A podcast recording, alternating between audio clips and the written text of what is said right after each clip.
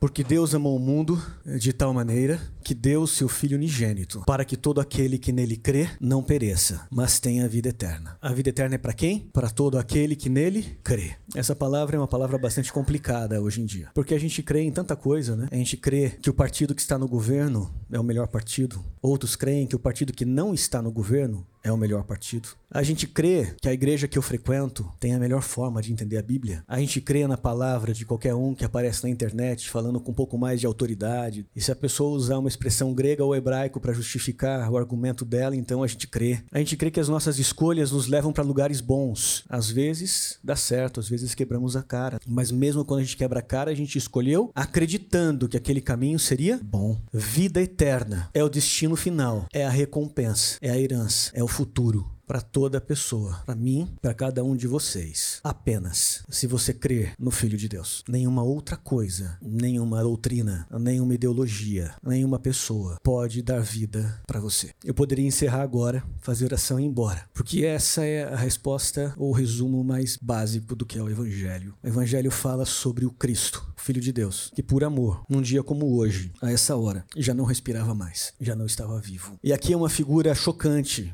um homem que que, só fez o bem às pessoas, foi assassinado por líderes religiosos que, com medo, com medo que essa mensagem do Cristo desestabilizasse toda a rede e relação de poder que existia entre a posição de líder religioso e a comunidade. Afinal, Jesus era um rabino sem pedigree, Jesus era um rabino sem sinagoga, Jesus era um rabino sem um mestre antecessor e mataram Jesus por causa disso. E talvez esse seja o cenário do Novo Testamento que mais me choca. O que leva pessoas que dizem que amam a Deus, que dizem que guardam a lei, que dizem que conhecem, estudam e interpretam a Bíblia, a provocar o assassinato daquele homem. E o que mais me choca no Evangelho em relação a essa figura dos religiosos é que eles acreditavam que eles estavam prestando um serviço para Deus. Eles acreditavam no íntimo de seus corações que o que eles estavam fazendo era zelando pelas coisas de Deus. E eu estou falando sobre isso porque eu sou, de certa forma, um religioso. Eu sou, de certa forma, uma pessoa que estuda a Bíblia e ensina a Bíblia, e o que eu estou fazendo aqui hoje não é muito diferente do que os rabinos faziam antigamente em suas sinagogas. Só que eu não quero ter a mesma atitude daqueles homens. E eu imagino que você também não quer ter a mesma atitude daquelas pessoas religiosas. A história da Bíblia ela está dividida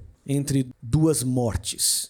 O primeiro livro da Bíblia, muito provavelmente, o primeiro livro da Bíblia a ser escrito, e há quem discorde disso, é o livro do Êxodo. Afinal, Moisés é a figura mais importante na história do povo hebreu. Moisés é o libertador que tirou o povo do Egito e levou para uma terra boa e linda. E a história do Êxodo começa com uma morte, a morte de um cordeiro. Eu quero ler alguns textos para você que está lá no livro do Êxodo, quem quiser acompanhar comigo. Êxodo capítulo 12, verso 5. O animal escolhido será um macho de um ano, sem defeito. Pode ser cordeiro ou cabrito. Guardem-no até o décimo quarto dia do mês, quando toda a comunidade de Israel irá sacrificá-lo ao pôr do sol. Verso 7. Passe então um pouco do sangue nas laterais e nas vigas, nas vigas superiores das portas, das casas, nas quais vocês comerão o animal. Verso 10. Não deixem sobrar nada até pela manhã. Ao comerem, Estejam prontos para sair. Cintos no lugar, sandálias nos pés e cajados nas mãos. Comam apressadamente. Esta é a Páscoa, a Páscoa do Senhor. Naquela noite, naquela mesma noite, passarei pelo Egito e executarei juízo sobre todos os deuses do Egito. Eu sou o Senhor. O sangue será um sinal para indicar as casas em que vocês estiverem. Quando eu vir o sangue, passarei adiante, e a praga da destruição não os atingirá, quando eu ferir o Egito. E verso 14: Este dia deverá ser celebrado para sempre. Que dia deverá ser celebrado para sempre? Que dia? Alguém, por favor, que dia? Você entende o que acontece nessa primeira história, onde um cordeiro tem o sangue derramado? O que acontece nessa história fala de algo que é especial para todos nós. Porque a morte do cordeiro, o sangue derramado, é o símbolo da libertação. A nação de Israel saiu do Egito porque eles reconheceram em Deus que ele era a única solução, a única saída. Eram escravos. Um escravo não tem liberdade. Um escravo não escolhe. A única lei do escravo é o chicote. E a palavra do rei que diz o que você tem que fazer e o que você não tem que fazer. E a sua escolha como escravo é obedece ou morre. Você entende o que significa o sangue do cordeiro sendo passado naquelas portas? No Egito, Egito, naquele momento, onde estava havendo uma disputa de dois deuses, Moisés e o Faraó, significava tomar partido. E passar o sangue na porta significava tomar partido do lado fraco. É isso. O Egito era a maior máquina de guerra, era a nação mais poderosa do seu tempo. E eles eram escravos justamente porque o Egito era tudo isso. Passar o sangue na porta significa tomar partido. Aquilo era um testemunho de que eu não aceito a condição na qual eu vivo. Eu tomo partido. Eu sei o caminho que eu quero trilhar. E o caminho é com Moisés. O sangue é mais do que uma simples marca que te protege das pragas. O sangue é a tua declaração de que lado você escolheu. É isso que significa a Páscoa. O termo Páscoa no hebraico Pesach significa passagem, mudança de condição de escravos para livres. É isso. Não pense em você se aqueles escravos no dia seguinte, mesmo estando livres,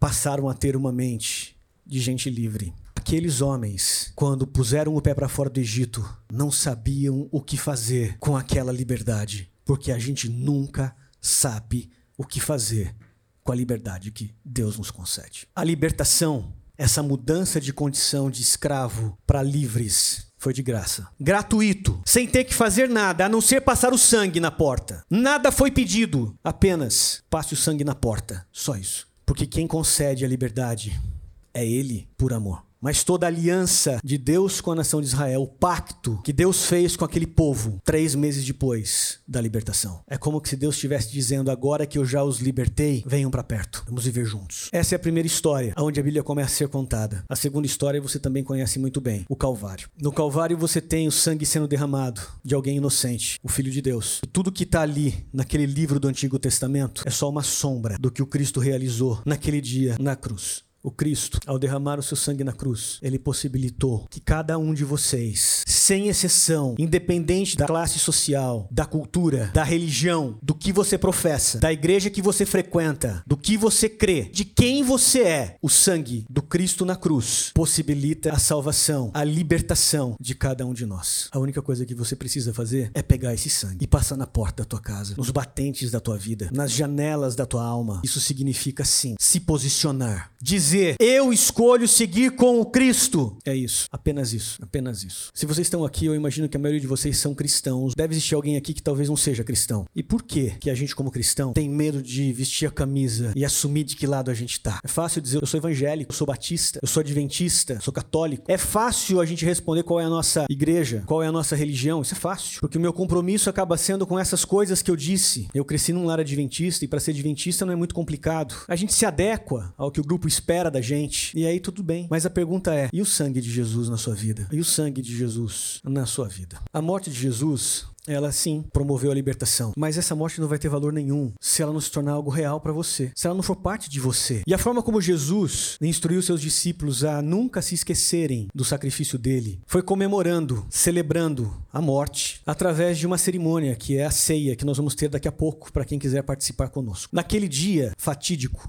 aonde Jesus estava reunido com os discípulos, celebrando a ceia do Egito, na mesa que Jesus estava comendo deveria ter pelo menos um cordeiro assado, pães sem fermento, ervas amargas. Deveria ser esse o banquete, porque essa é a ceia do judeu. É nesse momento que Jesus tem uma das conversas mais duras e difíceis com aqueles homens e mulheres que estavam ali sentados com ele. Porque nessa conversa que Jesus teve com os discípulos, ele disse algo que nós normalmente nos esquecemos. Ele disse que quando o Espírito da Verdade vier sobre cada um dos discípulos, todos nós, nós faríamos obras incríveis, maiores que a do Cristo. E pensa direito, você olhando para o espelho, quem é você? Você pode dizer que, como discípulo de Jesus, as obras que florescem da sua vida são maiores que as do Cristo? Vamos baixar régua? Que as obras são iguais às do Cristo? Porque se não for desse jeito, talvez você precise receber o sangue de Jesus. Talvez você precise pegar esse sangue que promove a libertação e passar nos murais, nos batentes da sua vida. Pedro, o grande apóstolo, falava muito. E ali, quando saiu da Santa Ceia, Jesus dizendo que alguém dos doze ia traí-lo. E Pedro falou: Eu nunca vou te trair, eu nunca vou te negar. E horas depois, Pedro estava negando Jesus, traindo Jesus, porque Pedro é muito parecido com a gente. A gente quer fazer as coisas certas. A gente quer estar junto com Jesus. Mas na hora que a coisa fica difícil, a gente tenta buscar outros caminhos. Pedro negou a Jesus. Pedro não teve coragem naquele momento, mesmo estando três anos e meio caminhando com Jesus, de assumir uma posição diante da sociedade. Pedro não teve coragem, como aqueles hebreus, de passar o sangue na porta e dizer para o faraó e dizer para os acusadores: Eu estou com o Cristo. Pedro é muito parecido com a gente. E se você quer ter uma mudança de vida, o único caminho é pegando o sangue de Cristo e passando nos murais da sua vida.